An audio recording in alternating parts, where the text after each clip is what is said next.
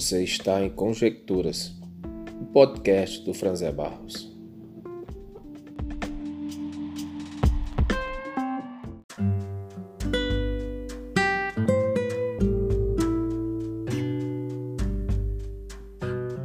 Como eu disse na minha reflexão passada, eu agora sou um cinquentão, cheguei aos, aos 50 anos, a idade em tese traz maturidade.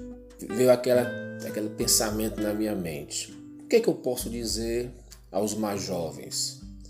O que, é que eu posso deixar de conselho, por exemplo, para os meus filhos que são jovens ainda? E eu queria deixar para você alguns conselhos. Primeiro deles, tem amigos. No quesito amizade, entre qualidade e quantidade, eu optei pela primeira. Eu tenho relativamente poucos amigos, apesar de que nos últimos 10 anos eu aumentei muito o número de amigos. Meus amigos são inestimáveis, ou seja, não é possível estimar o valor. Grandes amizades se revelam nas crises e precisam ser cultivadas, declaradas e valorizadas. Deus me permitiu transformar amigos em irmãos que eu escolhi como família. Os amo declaradamente. Meus amigos sabem que eu os estimo. Um outro conselho que eu daria: tenha fé. Mesmo respeitando quem não declara fé, ou então confessa uma fé diferente da minha, eu sugiro que busque crer. Mas veja só, não creia numa fé mágica. É, sabe essa fé que transporta montes, que te torna um ser blindado? Essa fé me é estranha, apesar de ao longo de 30 anos de fé cristã, eu presenciei milagres, eu vi milagres, mas eles não foram corriqueiros na minha vida. Busco uma fé pé no chão, que estende a mão ao necessitado, ama o pecador, supera preconceitos. Busca a fé bíblica. Minha fé é, se baseia na pessoa de Jesus. Ele e só ele redime a alma do homem. Você pode querer uma fé para ir para o céu. Também quero mas também busca uma fé para viver o reino de Deus aqui e agora, hoje. Nesse quesito, eu bato o martelo. Para mim, a fé que funciona não é aquela que se baseia no, no potencial humano. A fé genuína é aquela anunciada e vivida por aquele que se declarou a encarnação de Deus. Como homem, chamou o Criador de Pai. Se você quiser pesquisar mais sobre isso, você busca na Bíblia. Um terceiro conselho que eu lhe dou: cuidado com o seu coração.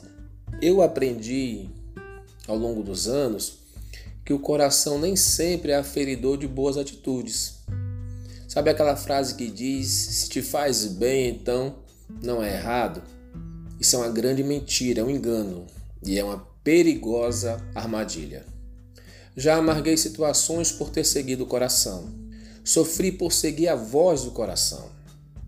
Precisamos pesar as decisões pelas peneiras do coração, da razão e da fé. É da vontade de Deus? Essa é a grande pergunta. O Deus dos cristãos é apresentado como aquele cuja vontade é boa, perfeita e agradável. Se você não tem fé ou não sabe definir sua, sua fé, basta que você pergunte: O que eu quero? Vai machucar alguém que amo ou que me ama? E olha que eu já fui reprovado nesse teste. Um outro conselho que eu lhe dou: faça planos. É muito difícil viver de forma aleatória. Os que vivem assim vivem em círculos, correm, correm e não saem do lugar. Os planos permitem que possamos transformar sonho em realidade. Onde você estará daqui a cinco anos? Com que você se ocupará daqui a dez? Faça planos a curto, a médio, a longo prazo mas faça também planos para a eternidade, se você tem fé. Outra coisa muito importante, trilhe seu caminho, mas tenha certeza que se seu plano falhar, você ainda tem um ponto de origem para retornar, certo? Outro conselho que eu lhe dou, aprenda a pedir perdão. Uma das minhas grandes decepções é confessar que feri, machuquei, traí, me acovardei. Eu entrei na maturidade me achando um ser humano de caráter ilibado. Entretanto, não demorou muito para algumas dimensões da minha existência me decepcionarem. A arrogância velada vivia escondida em mim. As relações interpessoais entre seres humanos pecadores e falhos são marcadas por feridas emocionais. Pedir perdão nos restaura de uma das piores mazelas que aflige o ser humano, a culpa. Ela já me triturou. Hoje, ela não me incomoda mais. O conselho que eu lhe dou seja urgente em pedir perdão. E um outro conselho que eu lhe dou: aprenda a perdoar. Se as relações são marcadas por feridas, seja pronto a perdoar quem te feriu.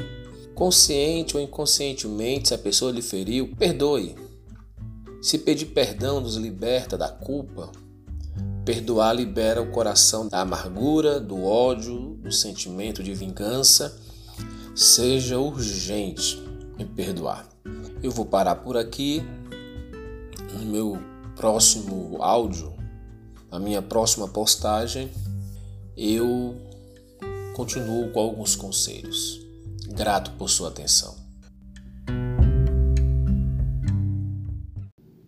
Eu sou Franzé Barros e nós estivemos juntos em Conjecturas.